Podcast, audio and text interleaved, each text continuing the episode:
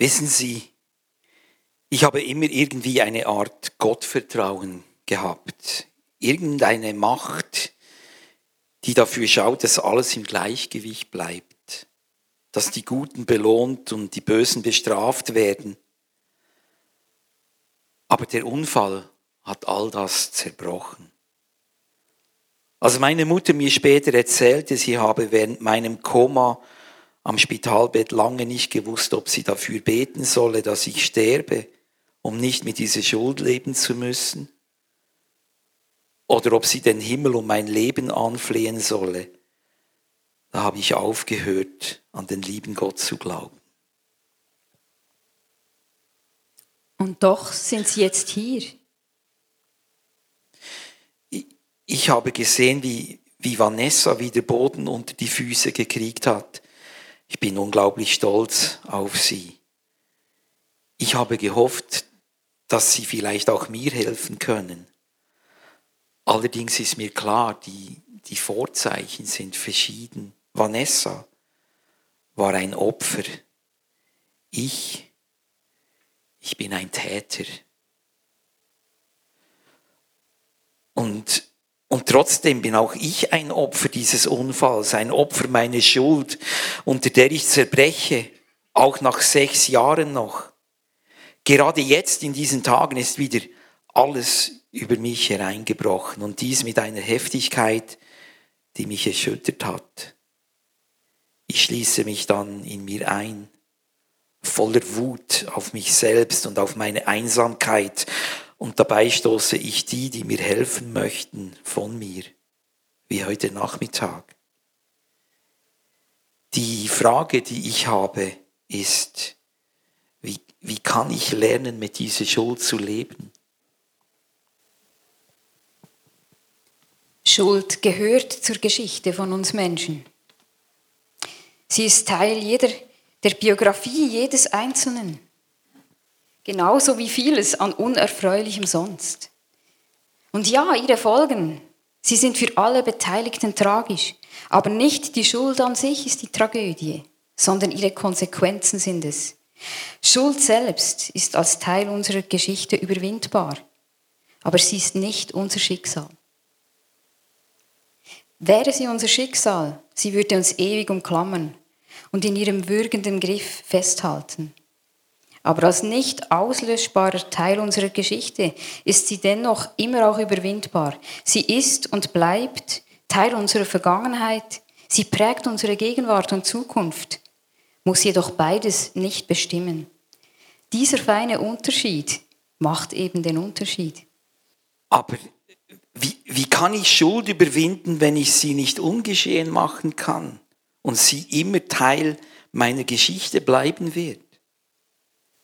Indem sie nicht zulassen, dass sie die Zukunft bestimmt. Das ist leichter gesagt als getan. Meine ganze damalige Welt ist an ihr zerbrochen.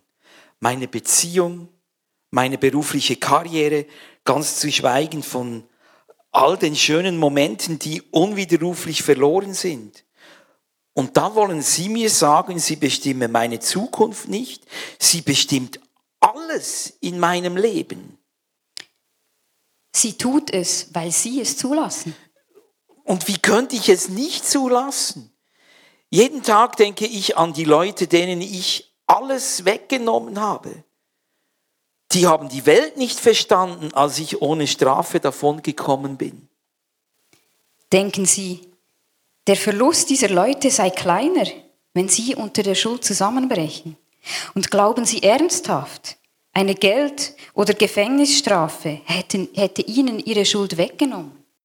Ich, ich, ich, ich weiß nicht, hätte sie nicht?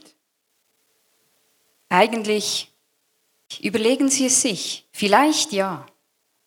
Vielleicht hätten die Eltern und die Tochter der verstorbenen Familie eine gewisse und verständliche Genugtuung verspürt. Und auch die Öffentlichkeit hätte dem Gericht wohl applaudiert. Aber was die Strafe mit ihnen und ihrer Schuld gemacht hätte, das ist eine andere Sache. Keine Strafe kann die Konsequenz ihrer Schuld ungeschehen machen. Genauso wenig wie ihr Zusammenbrechen unter ihrer Schuld dies kann. Aber, aber was kann ich tun?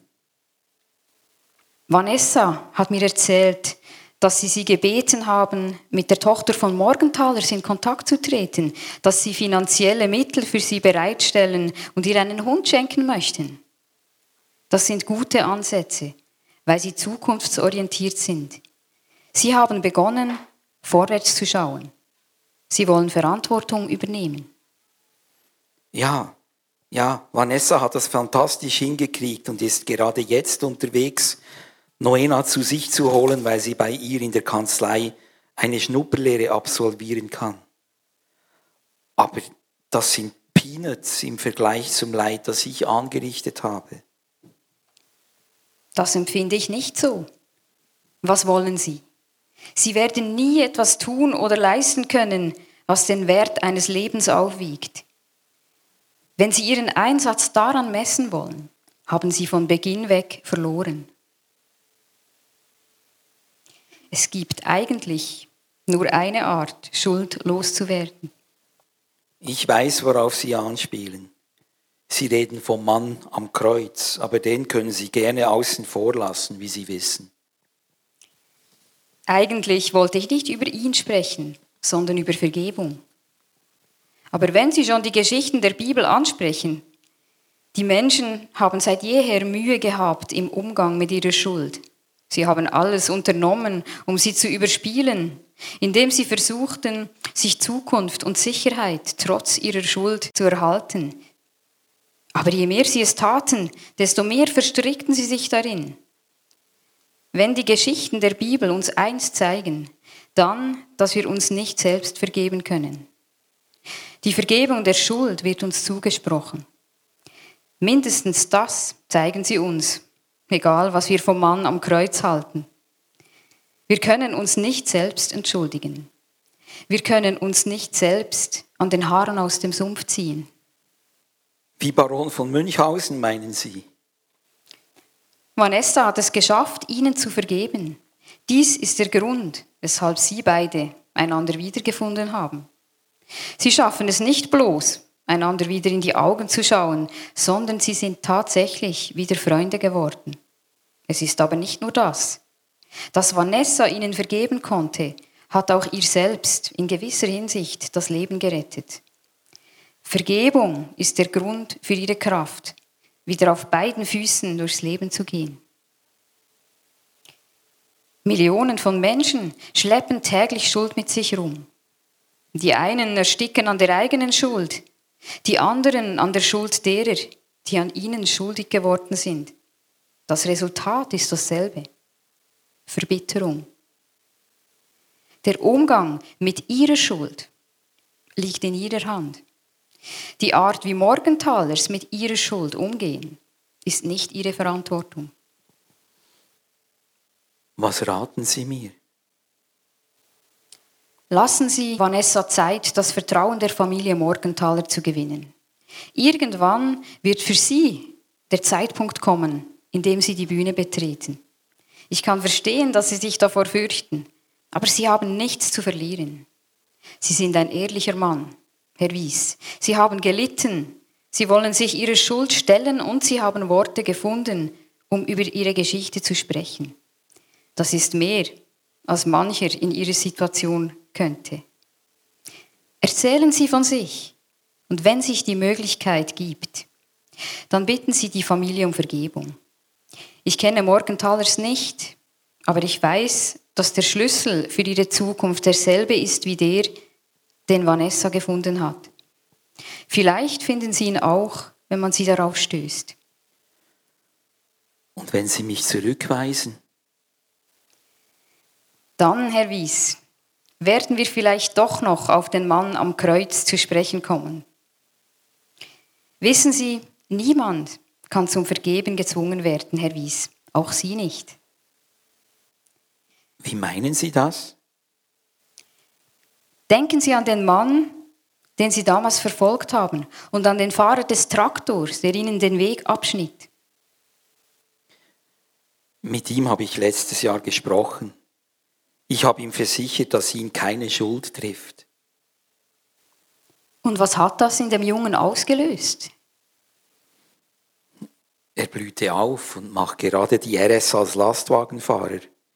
Ich war am Samstag an seinem Besuchstag. Und wie haben Sie sich gefühlt? Neidisch, weil der Junge jetzt keine Schuld mehr tragen muss? Nein. Nein, ich war erleichtert, dass ich ihm wieder Hoffnung geben konnte. Ich verstehe, weshalb Vanessa so an Ihnen hängt. Ich habe letzte Woche herausgefunden, dass Flückiger, der Mann, den wir damals verfolgt haben, wohl doch ein ganz anderer Mensch war, als ich immer geglaubt habe. Sie haben recht. Ich muss die Vergangenheit irgendwie loslassen und in die Zukunft schauen. Aber, aber ob ich das je schaffe? Sie können nicht nur, Sie dürfen auch.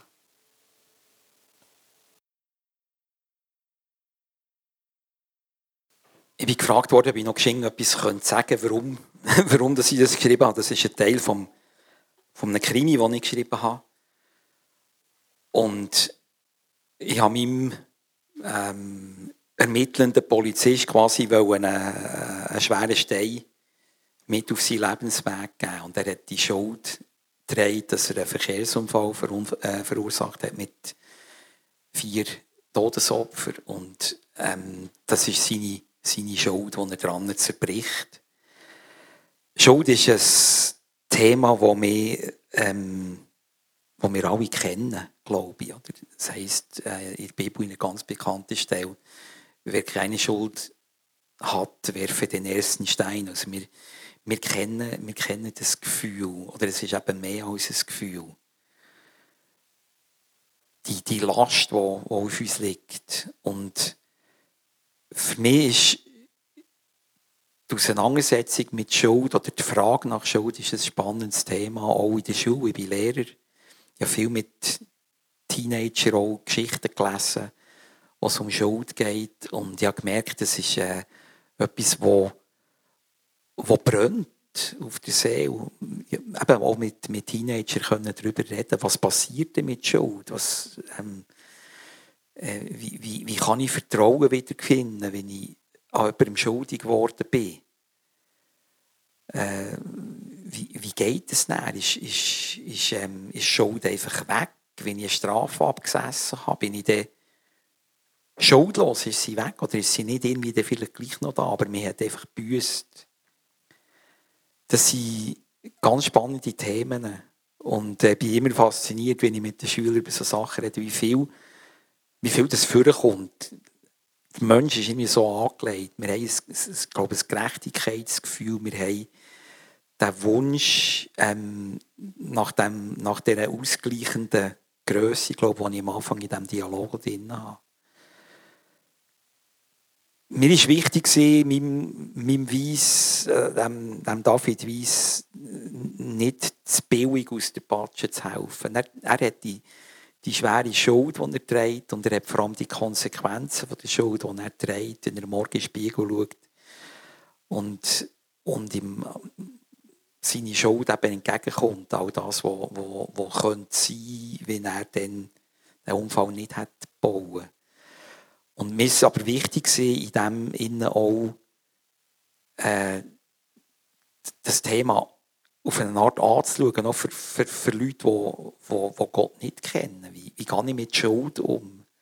Wie kann ich, wie kann ich sie verarbeiten? Und in all dem ist es mir wichtig, ihm mindestens zu helfen, dass er, wenn er schon so viel schwer trägt, der Konsequenz von seiner Schuld, dass er wenigstens irgendwo einen Weg findet, die Schuld selber können, können zu verarbeiten und zu integrieren. Ich glaube, das ist ähm, mindestens das Thema, das ihm ein bisschen Hoffnung schenkt am Schluss des Buch äh, und auch die Gewissheit, dass er mit dem Weg, den er eingeschlagen hat, eigentlich einen guten Weg eingeschlagen hat, nämlich Verantwortung übernehmen und äh, vorwärts schauen. Und jetzt übergebe ich dir. Sowohl im Video, das wir am Anfang geschaut haben, wie auch jetzt im Dialog, der da vorgelesen wurde, oder das, was Dino gesagt hat. Es wird deutlich, wenn man sich, wenn man die Schuld nicht angeht, kann es so weit gehen, dass sie das Leben bestimmen. Und am Anfang des Videos haben wir gesehen, dass die Person, dass die Schuld so weit gehen kann, dass man sich nur noch auf das reduziert. Ich bin schuldig, mein Name muss nicht mehr genannt werden. Oder auch anders kann man es zuspitzen, dass das Umfeld einem nur noch auf die Schuld zuspitzen und benennen und der Name ist überflüssig. Schuld kann wirklich sehr schwer sein, wie wir es im Video gesehen haben, wie wir es hier in der Vorlesung haben gehört Und da stellt sich ja schon die Frage, wie können wir uns frei fühlen im Wissen, dass wir uns im Laufe des Lebens immer wieder schuldig werden machen. Und eine andere Frage. Wie ist es mit Gott? Wieso soll Gott mit uns eine Beziehung anfangen, im Wissen, dass wir aneinander schuldig werden?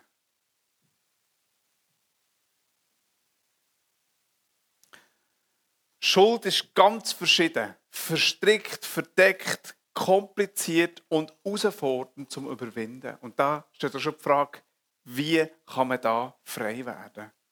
Und um diese Fragen zu klären, möchten wir gerne in den Moment eintauchen, wo Jesus mit Schuld umgeht. Ein Abend war ganz eindrücklich und bedeutsam, wo Jesus mit den Jüngern am Tisch ist und sie zusammen zu Nacht gegessen. Und in diesem Nachtessen fährt er an, mit ihnen zusammen das Abendmahl zu nehmen. Er hat dort an diesem Abend einen Bund mit ihnen gemacht. Der Bund der Vergebung. Und für uns ist Bund nicht mehr so das modernste Wort. Oder nicht mehr so das bekannteste. Oder man denkt etwas anderes als in dem Sinn, wo Jesus mit Bund meint. Wenn man sie in die heutige Zeit reinnehmen würde, dann geht es so weit, dass Jesus an dem Tisch in Gott sich verpflichtet, die Menschen anzunehmen. Bund auf heute wäre Verpflichtung. Er macht an diesem Tisch die Verpflichtung, dass er mit uns Menschen, die zusammen sind, und uns immer annimmt. Und dass die Annahme als erste Stelle ist. Das ist das Erste. Losgelöst von der Schuld, egal wie klein, egal wie groß das ist, die Annahme kommt an erster Stelle mit dem Bund, wo Jesus da mit den Jüngern macht und wo bis zu uns heute und noch weiter immer noch gültig ist. Und als sie gefeiert haben und der Abend vorbei ist, sind sie dann aufgebrochen zu einem Ölberg. Ein Berg in der Region, wo sie hergegangen sind.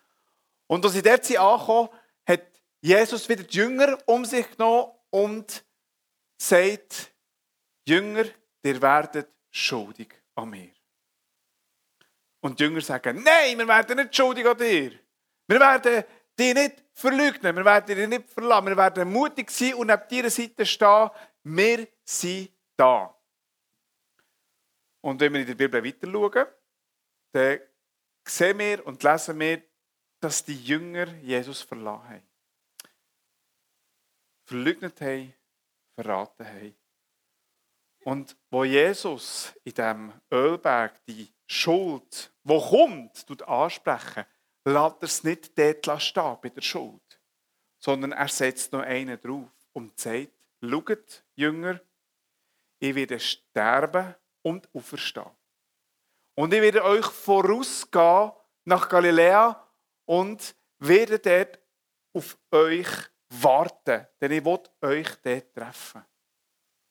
Also Jesus macht den Bund, spricht die Schuld an, die wird kommen, und doch sagt er, er will sie treffen nach der Auferstehung, weil die Annahme bestimmend ist für ihr Leben und nicht die Schuld, die auf sie wird zukommen. Und es ist doch beeindruckend, wie Jesus mit der Schuld umgeht. Wie er das Versprechen, wie er die Verpflichtung macht, dass er treu wird sein, auch wenn sie werden untreu sein. Dass die Versöhnung, die Annahme Gottes, die kommt immer auf uns Menschen zu. Die kommt auf dich zu, auf mich zu und nicht nur auf uns Menschen, sondern einer ganzen Schöpfung kommt sie zu. Einer ganzen Schöpfung kommt sie entgegen, weil wir gegenüber sind von Gott, weil wir seine Kinder sind. Wegen dem macht er den Bund. Wegen dem will er, dass wir wissen, die Annahme steht immer über der Schuld. Beim Zeichnen von dieser Predigt habe ich mir das Zeichnen gehabt. Annahme steht immer über der Schuld. Und ich habe gemerkt, es hat einen Moment gebraucht, bis ich das gemerkt habe, was Jesus hier eigentlich macht. Für mich eine unglaubliche, schöne Zusage. Und die Annahme gibt der Sicherheit, dass ein Gott, dass Jesus mir die Annahme zuspricht. Ein Gefühl auch von Freiheit. Es ist losgelöst. Ich habe die Annahme und die steht nicht mehr in Frage. Obwohl manchmal Stimme kommt im Kopf, bin ich noch angenommen von Gott oder nicht. Jesus hat den Punkt gemacht. Wir sind angenommen. Und das steht auf erster Stelle. Und die Annahme hilft uns, dass wir die Sicherheit haben, uns dieser Schuld zu stellen. Verantwortung dürfen übernehmen. Um Vergebung bitten. Und wir erfahren ja meistens die Vergebung im Zuspruch von anderen Mitmenschen. Wo wir merken, da wird jetzt plötzlich Versöhnung erfahrbar. Und natürlich ist es nicht einfach, für seine Schuld Verantwortung zu übernehmen. Dass es herausfordernd ist, sich der zu stellen und sich Zeit zu lassen, sie loszulassen und Zeit zu lassen, Vergebung und Versöhnung anzunehmen. Und das haben wir gemerkt beim Weiss, wo hier vorgelesen ist worden. Oder auch bei dieser Person im Video. Es braucht Zeit, dass man dem gehen kann dass man dem angehen kann. Und die Annahme Gottes ist ein weiterer Ausdruck, dass wir nicht allein sind in dieser ganzen Schuldsituation sondern dass Gott mit drinnen ist und uns möchte helfen, mit dieser Schuld lernen umzugehen, können Verantwortung zu übernehmen. Weil wir seine Kinder sind. Annahme steht immer über der Schuld. Und das ist das, was Jesus bei dem Abendmahl gemacht hat. Wo er nach seiner Auferstehung immer noch daran festgehalten hat und sogar bis heute. Wo ich bei mir merke, manchmal drückt die Schuldbau mehr, als dass die Annahme überhand nimmt. Und durch die Zusage an diesem Abendmahl merke ich, Annahme ist das, was mein Leben bestimmen soll. Und ich weiß, dass Gott mir hilft, Verantwortung zu übernehmen im Umgang mit der Schuld, sie dürfen loszulassen und dürfen zu sehen mit der Zeit, wie Versöhnung kann möglich werden Und heute haben wir den ersten Sonntag im Monat. Der Sonntag, wo wir genau den Bund, die Vergebung und die Annahme feiern Und wir kommen jetzt in eine Zeit rein, wo wir das Abendmahl zusammen nehmen wollen wo die Band ein Lied wird spielen Und während dem ersten Lied seid ihr eingeladen, vorne an den Tisch zu kommen. Euch wird das Abendmahl geben. Und ihr dürft ein Stück Brot, ein Becherchen Traubensaft nehmen, an Platz nehmen. Und nach dem ersten Lied nehmen wir zusammen das Abendmahl ein. Als Erinnerung und als Bestimmung für die Zukunft. Gottes Annahme steht immer, und das ist absolut, immer über der Schuld. Und er hilft uns, mit dieser umzugehen und dürfen zu sehen, wie mit der Zeit Versöhnung kann passieren und Vergebung auch kann passieren